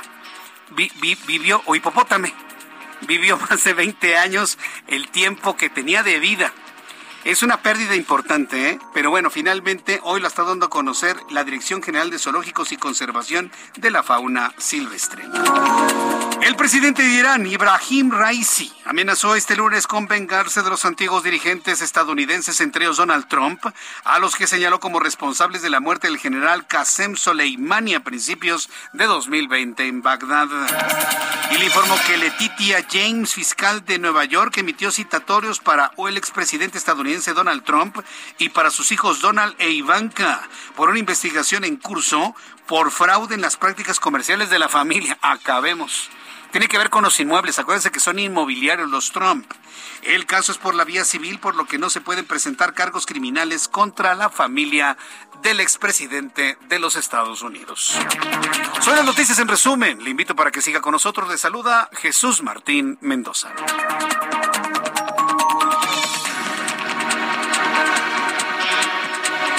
Ya son las siete con cinco, las 19 horas con cinco minutos hora del centro de la República Mexicana. Bienvenidos amigos que nos acaban de sintonizar en el Heraldo Radio en la República Mexicana. Este emisor es el Heraldo Radio y yo soy Jesús Martín Mendoza y les saludo con muchísimo gusto en este primer día hábil del año 2022. Vamos con nuestros compañeros reporteros urbanos, periodistas especializados en información de ciudad. Daniel Magaña, qué gusto saludarte. ¿En dónde te ubicamos? Martín, ahora ya con información vehicular para las personas que se incorporan hacia la zona de la avenida División del Norte. Esto, pues sobre todo en las inmediaciones de la colonia Espartaco, utilizan esta zona, se incorporan también de la zona de Tlalpan en dirección hacia la zona de Miguel Ángel de Quevedo. En este punto, bueno, pues sí encontramos carga vehicular, el semáforo en operación, pero a partir de aquí es una buena opción este tramo de la avenida División del Norte para desplazarnos hacia las inmediaciones de la alberca olímpica o bien incorporarse hacia el eje central Lázaro Cárdenas, las personas que buscan una vía para trasladarse hacia la zona centro o bien incorporarse hacia los diversos ejes viales de la zona sur de la ciudad. El reporte es Martín. Buenas noches. Gracias por la información, Daniel. Saludo a Javier Ruiz. ¿En dónde te ubicamos, Javier? Buenas tardes, Jesús Martín. Nos encontramos en el eje central Lázaro Cárdenas, llegando a cruce con la calle de Fernando Ramírez. Tenemos un bloqueo, Jesús Martín. Son aproximadamente 60 personas, todos ellos comerciantes de distintas, distintas romerías que se colocan justamente a un costado de la estación del Metro Brera. Ellos están exigiendo que les permitan colocar pues, justamente estas romerías para el Día de Reyes y es por ello que pues han cerrado en su totalidad pues, prácticamente la circulación únicamente permiten el acceso a motos para quien desee llegar hacia la zona de la avenida José Marista Saga. Hay que tomar como alternativa la avenida Doctor Vertis, es la mejor opción para evitar la zona del eje Lázaro Cárdenas. En lo que corresponde a Fray Servando Pérez Avenir, también comienza a incrementarse el aforo de automóviles, una vez que se deja atrás el eje central Lázaro Cárdenas, y esto en dirección hacia el mercado de Sonora, o bien para continuar a la avenida Congreso de la Unión. De momento, Jesús Martín, es el reporte que tenemos. Muchas gracias por la información, Javier Ruiz. Estamos atentos, buenas tardes. Hasta luego, muy buenas tardes. Mario Miranda, qué gusto saludarte, Mario, bienvenido. ¿Qué tal, Jesús? Buenas tardes. Pues te comento que nos encontraremos buen avance en el anillo periférico de reforma a la glorieta de Jerónimo en ambos sentidos. Constituyentes de periférico observatorio con buen avance en ambos sentidos. Avenida Revolución de Tacubaya a Antonio Abad con vialidad aceptable. Avenida Patriotismo de Félix Cuevas a Benjamín Franklin con buen avance. Y finalmente, Barranca del Muerto de Insurgentes al anillo periférico encontraremos carga vehicular. Jesús Martín, seguimos pendientes. Muchas gracias por la información, Mario Miranda. Seguimos pendientes. Seguimos atentos con toda la información. Son las siete con ocho, las siete con ocho horas del centro de la República Mexicana. Bien, pues yo espero sinceramente para las personas que nos acaban de sintonizar, sí, que tengan un buen año 2022. Tenemos que cuidarnos del coronavirus. ¿eh? No, es que no mata Jesús Martín. No, no, espéreme tantito. No se quede con la idea de que si no mata, entonces no pasa nada. Usted no lo puede saber. Acabamos de hablar precisamente con el doctor Erdely. y el hecho de que tengamos tantos casos de Omicron en México, aquí, quítese la idea de que hay tres nada más, veinte, no, aquí nada más hay cinco, no pasa nada, no, no, sí pasa. Y no se trata de estar alertando o asustando a nadie, simple y sencillamente es decirle la verdad de las cosas. No se confíe, el virus está prácticamente en todos lados. ¿Sabe quién lo reconoció? Hasta el propio presidente. No se puede ocultar el sol con un dedo. El presidente de la República reconoció que en nuestro país los casos de COVID-19 con la mutación Omicron han aumentado. Pero él dice que no es un problema porque las hospitalizaciones a causa de esta enfermedad no aumentaron y por el momento no hay fallecimientos causados por Omicron. Se lo había comentado hace un instante. El presidente no puede determinar la gravedad de una enfermedad nada más porque no mata, porque no hospitaliza. ¿Qué no le han dicho al presidente los efectos a largo plazo del COVID largo? Todos los efectos, las secuelas que las personas presentan al tener COVID y no necesariamente hospitalizadas. Hay secuelas neurológicas, esto está completamente establecido. Hay secuelas respiratorias, hay secuelas cerebrales y cuando digo cerebrales es cuando se afecta el bulbo olfativo y el y la percepción de los sabores. Eso para cualquier especialista es una afectación neurológica a nivel cerebral. Entonces, es más, me ha tocado leer inclusive algunos, algunos trabajos de investigación, le, le daré las fuentes, por supuesto, en donde se habla de la posibilidad de que el virus esté inclusive cambiando el comportamiento de algunas personas. Entonces, cuando viene un presidente y dice, no es grave porque no causa muertes y no causa hospitalizaciones, le falta información. Le falta información y lo voy a dejar en esos términos, ¿eh? podríamos decir otras cosas, pero lo dejo en esos términos. Le falta información. Y quien debería fluirle esa información no lo ha hecho. Entonces, hay responsabilidad para quien le oculta información al presidente de la República para que haga declaraciones como esta. Hoy el presidente dijo que los síntomas de esta mutación no son tan agresivos, por lo que Delta es más dañina y agregó que Omicron no tiene la misma gravedad de Delta, la cual afectó mucho al país. Esto fue lo que dijo el presidente de la República hoy por la mañana. Sí están incrementándose los contagios por esta nueva variante, pero afortunadamente no hay incremento en hospitalización. Y lo más importante, no hay fallecimientos. O sea, es una síntesis, un resumen pensamos de que van a, aumentar los contagios, pero no eh, está afectando, no tiene la gravedad esta variante que la otra que nos afectó mucho. Bueno, pues eh, nos afecta o no nos afecta el coronavirus. Esto es lo que dice el presidente de la República, pero insisto, le falta información al presidente de la República. Lo voy a dejar en esos términos, insisto.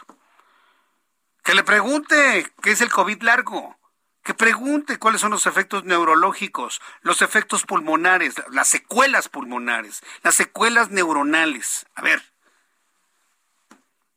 esto va a generar a mediano largo plazo una necesidad de mayor atención médica en el país. A ver, mire, no se necesita ser presidente y estar sentado en una silla en Los Pinos o en el Palacio Nacional para entenderlo. Si tengo un virus que le está afectando a mi población, ¿cuál va a ser su efecto a 6 años, a 12 años, a 18 años, a 24 años?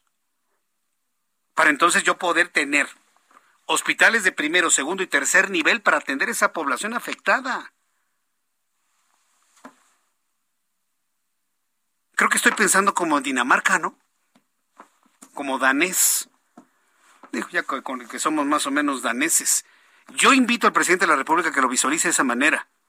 Si él quiere que su partido político permanezca cinco, seis, siete sexenios emulando al viejo PRI, ah, bueno, pues que empiece a ver cuánto dinero hay que destinar al sector salud, cuántos hospitales hay que construir, cuántas clínicas hay que construir, a cuánta gente hay que preparar para atender a los futuros enfermos de COVID-19, que se enfermaron de COVID-19 y que van a generar secuelas en el futuro. A que nadie le había dicho eso, ¿verdad? ¿No los había puesto a pensar en ello? Ah, bueno.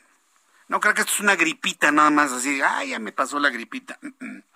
Los investigadores no están muy convencidos finalmente de ello. Son las 7.13, las 7.13 hora del centro de la República Mexicana. Hoy Claudia Sheinbaum, jefa de gobierno de la Ciudad de México, aseguró que no hay motivo de alerta para el aumento de casos de COVID-19 en la Ciudad de México porque no existe un repunte en hospitalizaciones y porque gracias a la vacunación no existen casos graves y por lo tanto no hay razón alguna para el cierre de actividades en la Ciudad de México. Como medida frente al aumento de casos positivos, la jefa de gobierno únicamente anunció que se instalarán nuevos kioscos de pruebas que detecten COVID-19 a partir de la siguiente semana. Vamos a otras eh, cosas. Vamos a entrar en comunicación. ¿Con quién me dijiste? Vamos a entrar en comunicación con Elia Castillo. Ah, es nuestra reportera del Heraldo de México. Y precisamente hemos contactado con ella porque el presidente de la mesa directiva de la Cámara de Diputados, Sergio Gutiérrez Luna, el mismo que denunció a los, eh, a los eh, eh, consejeros del INE que se negaron a la revocación de mandato, o bueno, a posponer la revocación de mandato, el mismo que desestimó la denuncia contra los consejeros del INE porque al presidente no le gustó la idea, porque fue por eso, Hoy se reportó con COVID-19. Después de realizarse la prueba, sintió molestias parecidas a un resfriado. Por el momento, el legislador asegura que los síntomas son leves, eso dice él. Elia Castillo, danos más detalles, por favor. Muy buenas tardes. Muy buenas tardes, Jesús Martín, te saludo con gusto, feliz año. Te comento que efectivamente el presidente de la mesa directiva de la Cámara de Diputados pues es positivo a COVID-19, así como su esposa Diana Barreras, así lo informó a través de su cuenta de Twitter. Esto luego de que justamente señaló el día de ayer comenzó a sentir molestias en la garganta, hoy decidió hacerse la prueba y salió positivo. Sin embargo, Jesús Martín, el legislador, fue duramente atacado en redes sociales debido a que en las últimas semanas pues ha mostrado una actividad intensa en su natal Veracruz, eh, en actividades con la población, en bailes, en comidas. Entonces fue ah, duramente criticado, sin embargo hubo respuesta del legislador, te comento, y dijo, aseguró que su última actividad pública fue el pasado 21 de abril y que los videos que estuvo subiendo pues fueron únicamente videos grabados, aseguró que con quienes únicamente había tenido este pues algún tipo de contacto en estos últimos días fue con su familia. Sin embargo, cabe destacar, Jesús Martín, que apenas el pasado sábado, pues el diputado presidente subió un video con sus dos papás, dos personas de la tercera edad que esperemos pues no hayan sido no hayan sido víctimas de este de este eh, virus porque pues el legislador salió positivo el día de hoy y ayer ya presentaba pues algunas molestias derivadas del SARS-CoV-2. Este es el reporte que te tengo. Bien, pues eh, da la impresión de que estuvo haciendo contagiadero, ¿no? ¿O qué? Pues sí, te digo que por eso fue duramente criticado en redes sociales. Sin embargo, el legislador respondió casi de inmediato y aseguró que el último día que él tuvo actividades públicas fue el 21 de diciembre. Lo demás fueron videos grabados, aseguró, y pues la única las únicas personas con las que tuvo contacto fue su familia, pero pues yo creo que no se debería desestimar a la familia tampoco, ¿no? No, pues por supuesto que no. Bien, pues estaremos muy atentos del estado de salud del político. Muchas gracias por esta información, Elia. Muy buena tarde. Hasta luego, que te ve muy, muy bien. Y bueno, pues estaremos atentos y esperemos que se recupere pronto en un deseo, pues sincero, ¿no? para él y sobre todo miles de personas que en este momento están resultando contagiadas de COVID-19. Mientras tanto, vamos con nuestra compañera Daniela García hasta Nuevo León. La cuarta ola de COVID acumuló en las últimas 24 horas 1.323 nuevos contagios, con lo que Nuevo León ha superado 300.000 casos. Daniela García, desde Monterrey, Nuevo León. Qué gusto saludarte. Feliz año, Daniela. Igualmente, Jesús Martín, muy feliz año a todo el equipo y a las personas que nos escuchan el día de hoy. Pues como ya lo mencionaba, la cuarta ola de COVID-19 pues sigue siendo de las suyas aquí en Nuevo León. En los últimos días pues incrementaron tanto los casos que hoy se registran más de 1.300 a 24 horas. Pero si me permites nada más detallar un poquito, Jesús Martín, en este sentido, pues eh, hace apenas aproximadamente 10 días los casos rondaban los 200 eh, nuevos por, por día, por, 24 horas.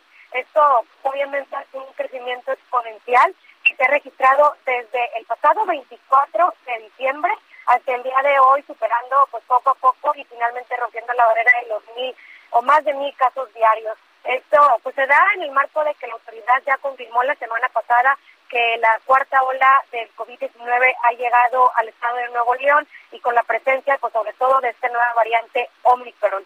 Ya mencionabas tú, se ha superado más de 300 mil casos desde que inició la pandemia en el estado de Nuevo León hace pues, prácticamente 23 meses. Eh, y pues obviamente eso es un, un dato que ha alarmado un poco por el número de contagios tan elevados que ha habido en las pasadas semanas a lo largo pues, de estos 22 meses.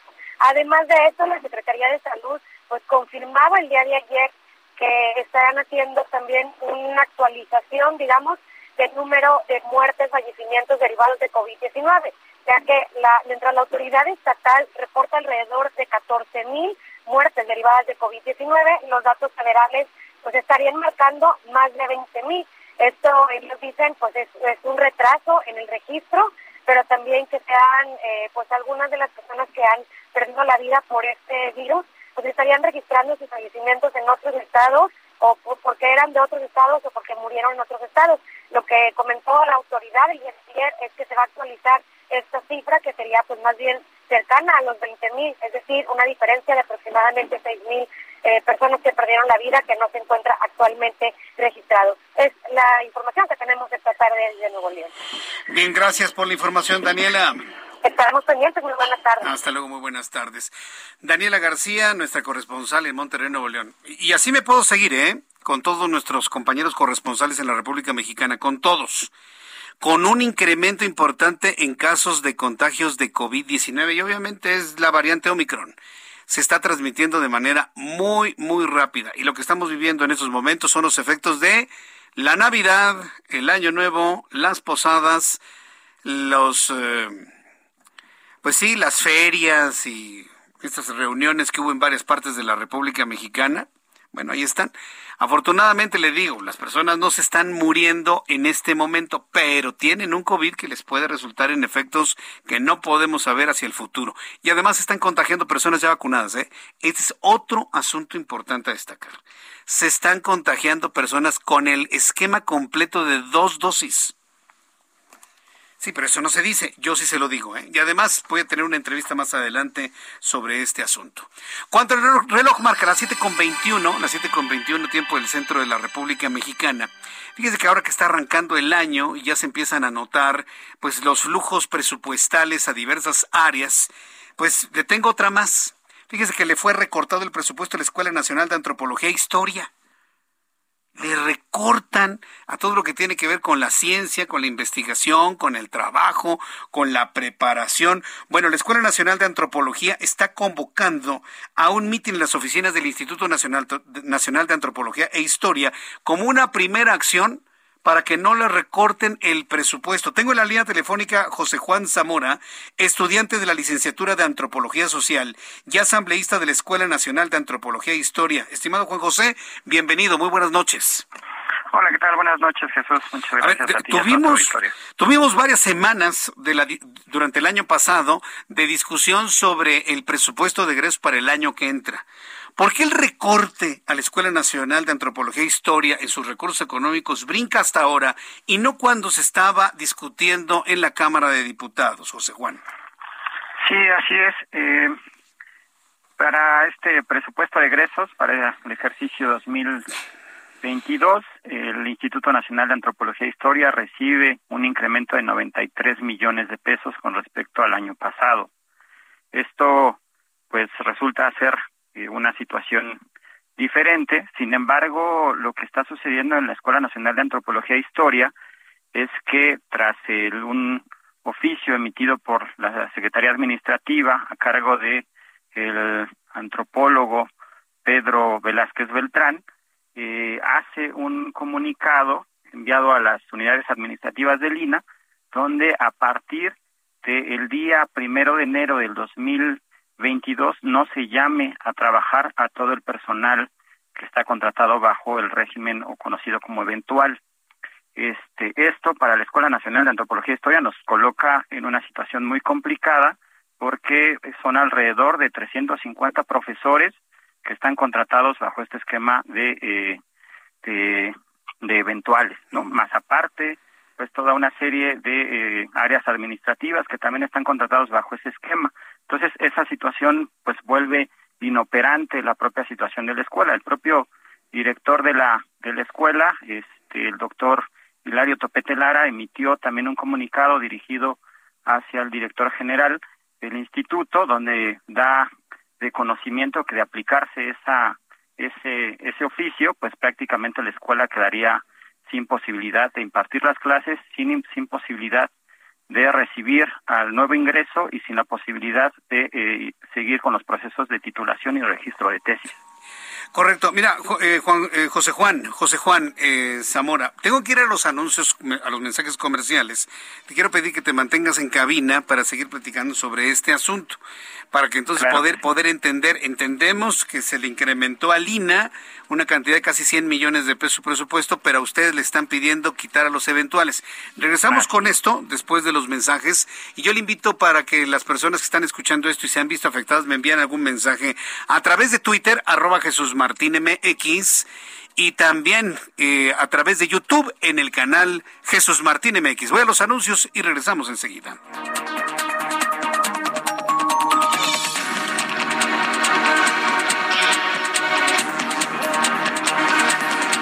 Escuchas a Jesús Martín Mendoza con las noticias de la tarde por Heraldo Radio, una estación de Heraldo Media Group. Escucha las noticias de la tarde con Jesús Martín Mendoza. Regresamos.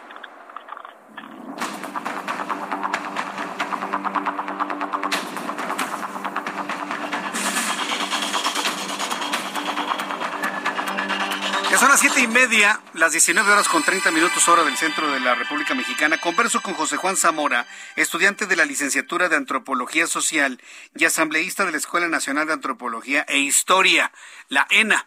A ver, José Juan, entonces déjame entender. Mientras el Instituto Nacional de Antropología e Historia recibió un incremento presupuestal de 93 millones de pesos, a ustedes le están recortando a todo el personal eventual del cual pues prácticamente depende la operatividad de la Escuela Nacional de Antropología e Historia. O sea, ¿lo entendimos bien?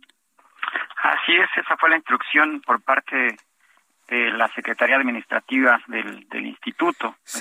¿Cuál es su razón de, de, quitar ese personal y por lo tanto hacer este recorte de, presupuesto a la escuela?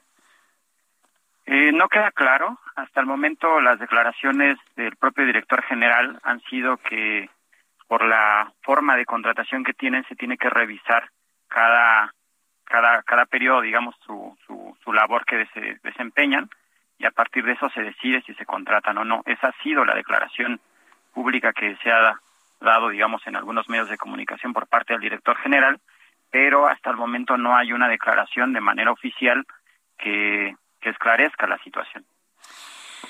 Eh, ¿Y qué respuesta les han dado ustedes como estudiantes que evidentemente no están de acuerdo con, pues no sé si lo que les molesta más es la forma en la que están haciendo las cosas o la falta del personal eventual? José Juan. Sí, son a final de cuentas las dos situaciones. La primera, efectivamente, sí hay un, una molestia por parte de la comunidad de la ENA porque en realidad ha habido una desatención desde hace varios años. Tan solo el año pasado hubo recortes en materias obligatorias y materias optativas en sus dos semestres. El propio director general se presentó en uno de los consejos técnicos de la escuela para decir que esa situación se resolvería y no volvería a suceder. Eh, ahora vemos que efectivamente se siguen repitiendo estas situaciones. Eh, desde el año 2018 también que la escuela recurrió a un paro de labores para exigir mejores condiciones en su aspecto de infraestructura, en su aspecto de, contratación hacia los profesores conocidos como hora, semana, mes, y donde el director general, la Secretaría Técnica, el secretario administrativo y demás coordinadores nacionales firmaron acuerdos con la comunidad de la ENA, cosa que muy pocos de esos acuerdos terminaron eh, por, por, ver, por verse concluidos. Entonces, esta situación que vemos tanto el año pasado como ahora, efectivamente no son nuevas y son derivadas de un profundo abandono hacia la propia Escuela Nacional de Antropología e Historia. Eh, ya tanto profesores como estudiantes habíamos mencionado que la ENA requiere de una atención presupuestal eh, específica hacia la escuela, que necesita también de una actualización de su estructura funcional que tiene hasta ahora, porque una parte importante de esa estructura eh, funcional no está reconocida por la Secretaría de Hacienda y Crédito Público y para que pueda seguir funcionando toma recursos del llamado Banco de Horas, que es el banco, el presupuesto destinado para el pago de profesores eh, frente a grupo, y se toma una parte de ahí para cubrir eh, la falta de recursos para las áreas administrativas. Entonces, es una, una bola de nieve que se ha venido desencadenando desde hace varios años y que, pues, tras eh, las exigencias de la comunidad hacia las autoridades del instituto, pues hasta el momento no han eh, sido respondidas y pues eh, causa de ello ha sido pues esta situación que nos tiene en esta situación hoy en día. Sí, no, no, que es lo, que no se entiende es la falta de explicación, como si ustedes como estudiantes no entendieran las razones. Vamos a estar muy atentos de sus protestas, vamos a estar atentos de sus paros. ¿Dónde va a ser la primera concentración o la primera acción para hacer entender a Lina? Sí, la primera concentración va a ser en el edificio del Instituto Nacional que está ahí sobre la calle de Hamburgo, en la zona rosa. Ahí desarrollaremos un meeting donde plantearemos las exigencias, nuestro pliego petitorio y pues este a partir de eso pues va a ser nuestra primera acción. El próximo viernes tenemos otra asamblea general donde pues decidiremos cuáles serán las siguientes acciones que se tomarán al respecto. Muy bien. Estaremos muy atentos de sus acciones, de sus protestas, de sus mítines, hasta que les den una clara explicación de por qué toman esas decisiones de esa manera que afectan evidentemente el trabajo que realiza la Escuela Nacional de Antropología e Historia. Muchas gracias por este tiempo. Gracias, José Juan Zamora, por tomar la llamada del Heraldo Radio. Muchas gracias, Jesús. Gracias a todo tu auditorio. Gracias, hasta luego. Que le vaya muy bien. Pues ahí está la realidad de algunos estudiantes. Sin presupuesto, sin maestros, sin personal. ¿Quién no quieren que sigan los chavos estudiando antropología ni historia? Esa es la idea, esa es la tendencia. Me lo está, nos lo está comentando a nivel nacional la imposibilidad de seguir adelante con sus trabajos de estudios en antropología e historia sin este personal, sin estos recursos. Y la explicación del actual director de Lina, nada, cero. Vamos a estar muy atentos de las acciones de, pues, ¿cómo llamarlo? Resistencia que estarán realizando los estudiantes de la Escuela Nacional de Antropología e Historia. Son las 7.36, las 19 horas con 36 minutos hora del centro de la República Mexicana. Quiero que le suba el volumen a su radio. Súbale el volumen a su radio. Le anuncié al inicio de nuestro programa que conversaríamos con el doctor Alejandro Luque. Él es médico internista, es endocrinólogo, es un médico que desde que inició la pandemia ha estado muy entregado, preocupado y ocupado de sus pacientes que lo consultan precisamente por COVID-19. Y lo he invitado aquí al Heraldo Radio para que nos comparta su experiencia en estas últimas, pues vaya, ni siquiera días o semanas, en las últimas horas Estimado doctor Alejandro Luque, bienvenido al Heraldo Radio, qué gusto tenerlo aquí. Muy buenas noches. Hola Jesús Martín, ¿cómo estás? Muy buenas noches y muy buenas noches a todo tu auditorio. Gracias por la invitación. Gracias, doctor Luque. A ver, coméntenos, ¿cuál ha sido la experiencia que ha tenido usted y seguramente colegas de usted en la consulta en las últimas horas con el COVID-19, seguramente la variante Omicron en México? Este, pues bueno, la realidad es que la situación a mí me parece, al igual que a muchos colegas, preocupante y, para ocuparnos, pues en realidad desde hace una semana lo que nosotros vemos a nivel tanto público como privado es totalmente distinto, como ya sabemos, a lo que de pronto recibimos de información por parte gubernamental, ¿no? Tan solo hoy nos dicen que hay eh, la información, digamos, del gobierno es que hay 2.877 casos nuevos, pero yo tan solo hoy en la consulta he visto alrededor de 16 pacientes, este, por fortuna todos casos leves, pero sí esto nos hace un llamado a que tenemos que redoblar esfuerzos y que pues en realidad tenemos que cuidarnos todos y cada uno de nosotros porque parece que el gobierno en este momento eh, la pandemia no es su prioridad o al menos ese es mi punto de vista. Ahora, si comparamos la cantidad de personas que han resultado positivas, independientemente de la levedad o gravedad, eh, quienes resultan positivas de COVID-19, en comparación con lo que ocurría en enero de 2021, que fue uno de los picos más importantes que recordamos, eh, ¿cómo está la situación actualmente, doctor Luque? Bueno, yo la realidad es que desde mi consulta en estos momentos estoy viendo el mismo número de pacientes que en el pico máximo de la variante Delta. Eh, que ese es otro problema importante, Jesús Martín. La realidad es que suponemos nosotros, por lo que estamos viendo que es una explosión de casos brutal, que esta pudiera ser la variable Omicron, pero en realidad en México es lo consideramos como muy probable porque tampoco es que tengamos un sistema muy explícito para poder detectar la variante o las variantes, ¿no? Incluso en México podría salir una nueva variante y la realidad es que difícilmente nos daríamos cuenta. Lo que sí te puedo decir es que, eh, eh, eh, digamos, desde el punto de vista personal, lo que estoy viendo hoy en el consultorio no lo había visto en toda la pandemia, es una explosión de casos importantísima, exponencial prácticamente. Esto lleva aproximadamente una semana, pero en las últimas 48 horas hay un montón de casos ya. Este, me reportan pacientes que hay filas en las farmacias, no hay acceso a, pruebas en algunos lugares. Este, y bueno, pues lo que te digo, insisto y subrayo es que la estadística en este país es una verdadera burla y ha sido una verdadera burla eh, durante toda la pandemia. No es algo que podamos confiar.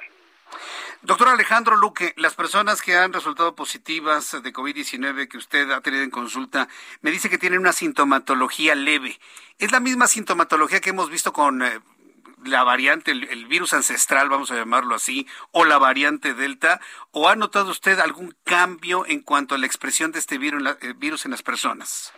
Mm, habitualmente lo que estamos viendo ahorita son datos, hay cierta congestión nasal, eh, datos respiratorios superiores, hay dolor de garganta, este, y bueno, hay pacientes que sí empiezan a hacer tos de saturación, hay fiebre, malestar general, ¿no? dolor de cuerpo, articulaciones, este, en realidad es, es eh, eh, una, como si se tratara de una infección respiratoria más severa. Por fortuna, este, muchos de los pacientes están vacunados y eso hace que no progrese en la enfermedad eh, grave o, incluso internamientos, aunque he de decirte, Jesús Martín, que hay aún pacientes que no se han vacunado y eso sí lo es los que estamos viendo entre ayer y hoy. He visto un par de pacientes que he tenido que mandar hospitalizar. Es decir, el comportamiento de COVID-19 sigue siendo el mismo. Las personas no vacunadas y con factores de riesgo tienen eh, eh, muchísimas posibilidades de desarrollar enfermedad grave o incluso muerte.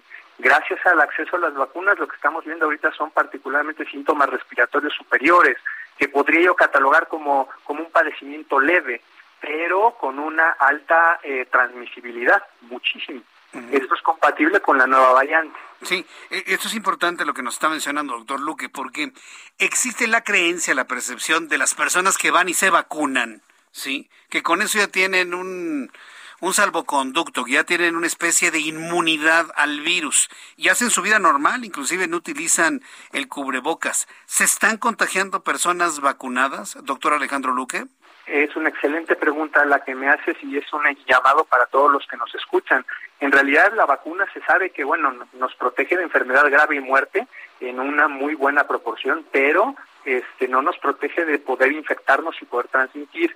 Yo he de decirte que en, las últimas semanas y particularmente en los últimos dos, tres días, el 100% de los pacientes han estado vacunados.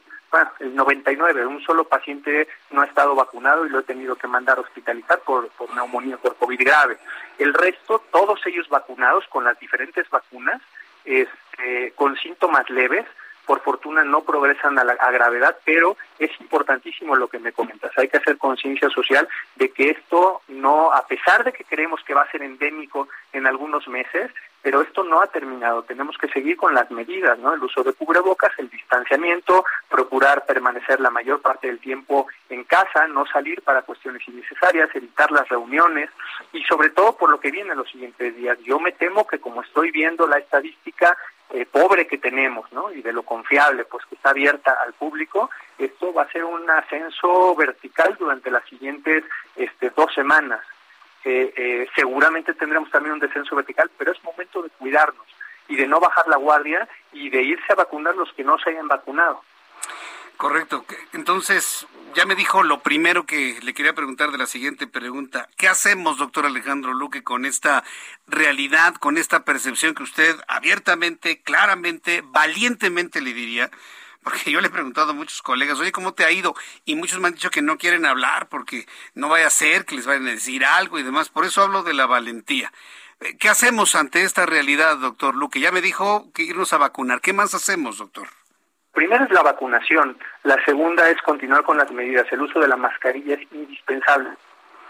Mm, es fundamental. Ya hay un estado de la República en donde ya lo quitaron, ¿eh? Dijeron que ya, el que no quiere usarlo no lo use. Y emanado desde su propio gobernador. ¿Puede usted creerlo, doctor? Terrible, terrible la situación. Son, son, es información que no debería de, no deberíamos darle a la sociedad. La información correcta es el uso de mascarillas es indispensable. El aislamiento y el distanciamiento social me parece que en este momento es muy importante. Este, si bien se sabe que se esparce por partículas en el aire y que ya hemos visto que los objetos no son capaces de transmitir, bueno, el correcto lavado de manos siempre va a ser también importante y sobre todo estar en áreas bien ventiladas en las cuales no se vicie el aire.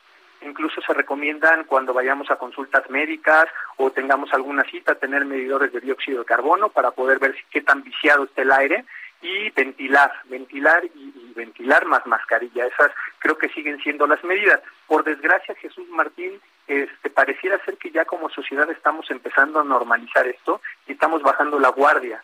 Esto me parece que las siguientes dos semanas nos va a pasar este, factura, ¿eh?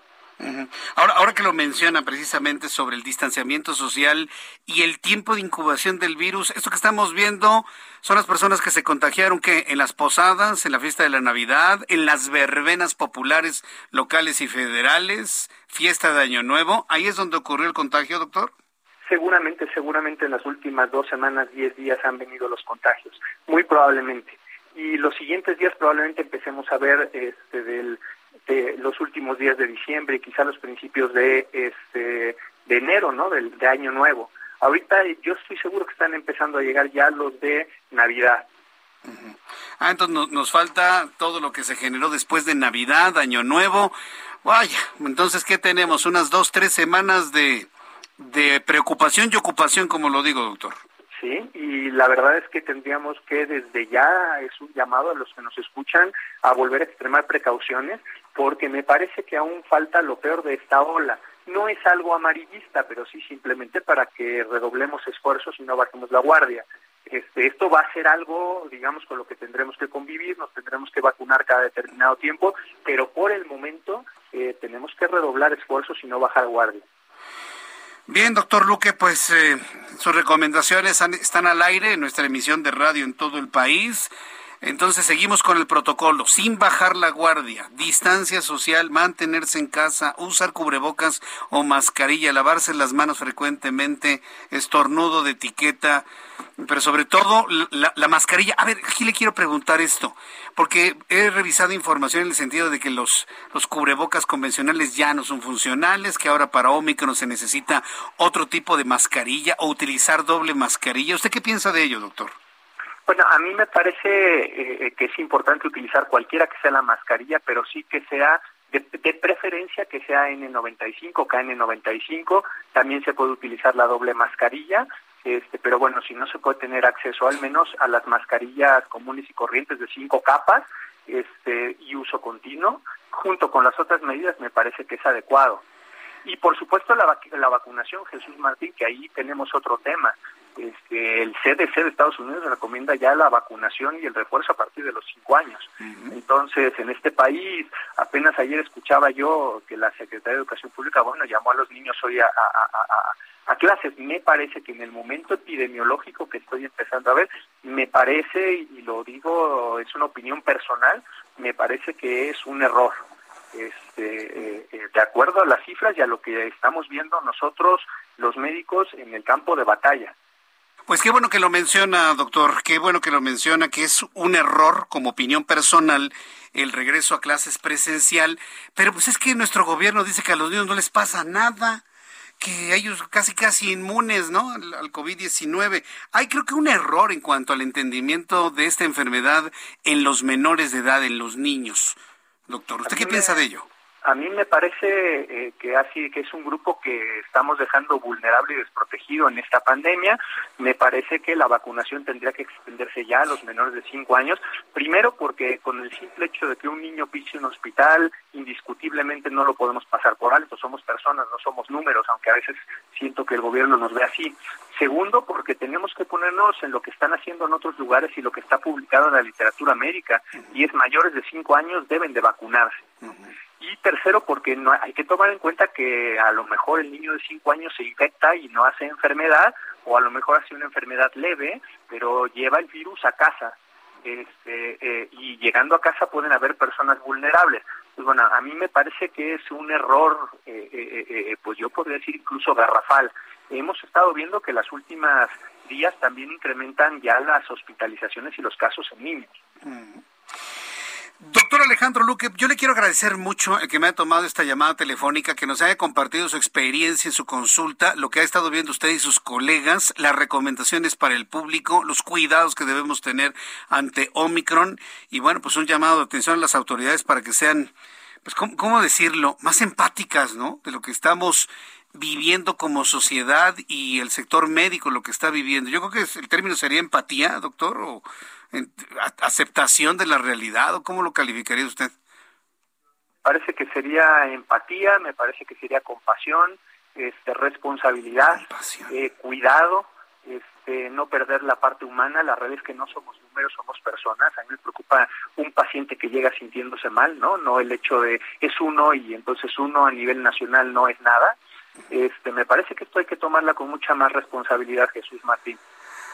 Doctor Alejandro Luque, ha sido un enorme gusto el tener nuevamente la oportunidad de platicar con usted en nuestro programa de radio. Muchísimas gracias, un fuerte abrazo y hasta la próxima, doctor. Que todo vaya bien y cuídese mucho usted también, por favor. Gracias, Jesús Martín. Al contrario, muchas gracias por la invitación y un llamado a todos a vacunarnos y a utilizar mascarillas. Es imprescindible en las siguientes semanas hacia lo que viene. Correcto. Gracias, doctor, por la recomendación. Muy buenas noches. Hasta luego. Buenas noches. Buenas noches. Es el doctor Alejandro Luque, extraordinario médico internista, endocrinólogo y además, mire, de, buena fe, diciendo, señores, cuidémonos la próxima, las próximas dos semanas. Las próximas dos semanas. Este tipo de recomendaciones vienen de la sociedad civil, vienen de los especialistas médicos, no de una entidad política. Olvídese usted de esa parte. Entonces, eh, ahí está la recomendación. Nosotros cumplimos con la labor de informarle las realidades, y estas son las realidades, lo que acaba usted de escuchar. No estamos aquí a favor o en contra de, de partido político alguno. Me interesa que usted no se enferme, que no se enfermen sus niños, que sus niños no se conviertan en el vehículo de transmisión del virus a los abuelos, a los padres, a los tíos. Entonces, por favor, seamos sensibles. Esta, última parte me, me, impacta, ¿no? Falta de empatía, piedad. Es, no es la primera persona que, que, que, que me dice y que escucho y que leo que hablan de la falta de piedad. Pues bueno, pues vamos a ver. Vamos a ver cómo, cómo nos va durante las próximas semanas. Por lo pronto, durante estas dos semanas, eh, le estaré informando sobre los casos, los que están ocurriendo, los que se están conociendo. Mire, por ejemplo, hoy como es lunes, tenemos una, un bajo flujo de información en el país sobre los casos de COVID-19, como siempre sucede los lunes. ¿Qué es lo que está informando la Secretaría de Salud? Que el día de hoy se reportaron 2.877 casos de COVID-19. Todos estos días se han reportado más de 10.000, 11.000. Estamos como en el peor momento de la Delta o en el peor momento de hace exactamente un año. El total de, de contagiados de 3.993.464 Personas fallecidas reportadas, no las que verdaderamente fallecieron, sino las reportadas, 37, únicamente 37, para un total de 299.581. Ah, ya ves, Jesús Martín, no es tan grave, nada más se murieron 37. No debería morir ni uno. Entonces, que, si alguien me va a contestar y me va a escribir eso, absténgase, por favor. Y 7.50% índice de letalidad al día de hoy. 7.50% índice de letalidad el día de hoy con base en los datos que nos da a conocer la Secretaría de Salud. Ya casi nos vamos, me quedan escasos dos minutos y medio. Quiero agradecerle infinitamente el favor de su atención. Antes de despedirnos, informarle rápidamente que un juez federal sentenció a 91 años de prisión a Marco Carmona Hernández, el cabrito, ex líder de los Zetas en el estado de Oaxaca, que ordenó el secuestro y asesinato de Yajira Guadalupe Baena López, quien estaba casada con un integrante de las Fuerzas Especiales del Ejército. Además del delito de secuestro, se le condenó por el ilícito de delincuencia organizada y se le impuso dos mil días de multa. Vaya escándalo. También una actualización de lo que sucedió con este señor grande, ¿no? Este, Cuauhtémoc Gutiérrez de la Torre, el ex líder del PRI en la Ciudad de México, el rey de la basura, compareció en el reclusorio norte tras la acusación de trata de mujeres en la modalidad de explotación sexual en grado de tentativa. Durante la comparecencia, la jueza determinó que será el día de mañana cuando decida si se dicta formal prisión en contra del líder político o se desecha la medida cautelar de prisión preventiva oficiosa. ¿Usted cree qué cree que pase mañana? ¿Van a encerrar a Cuauhtémoc Gutiérrez de la Torre o lo van a perdonar? ¿Usted qué cree que pase? ¿Usted qué cree que pase?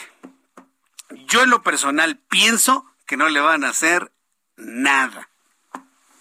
Yo en lo personal pienso que no le van a hacer nada. Bueno, ya le hicieron, ¿no? Ya estar detenido, comparecer y todo esto ya es hacerle algo.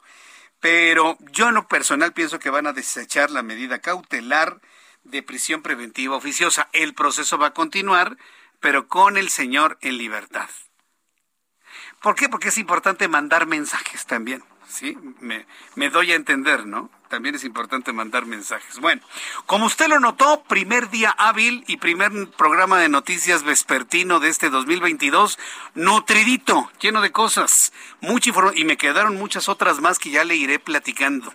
Eh, a lo largo de toda esta semana. Por lo pronto, a nombre de este gran equipo de profesionales de la información, le agradezco muchísimo su atención.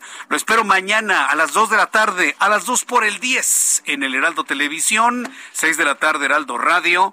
El, a las 6 de la tarde es el momento en que todas las emisoras de radio, todos los radios se sintonizan en el 98.5 de FM en la capital del país. Yo soy Jesús Martín Mendoza por su atención. Gracias. Que tenga usted muy buenas noches. Hasta mañana. Esto fue Las Noticias de la Tarde con Jesús Martín Mendoza. Planning for your next trip? Elevate your travel style with Quince. Quince has all the jet setting essentials you'll want for your next getaway, like European linen, premium luggage options, buttery soft Italian leather bags, and so much more. And is all priced at 50 to 80% less than similar brands. Plus, Quince only works with factories that use safe and ethical manufacturing practices. Pack your bags with high-quality essentials you'll be wearing for vacations to come with Quince. Go to quince.com slash pack for free shipping and 365-day returns.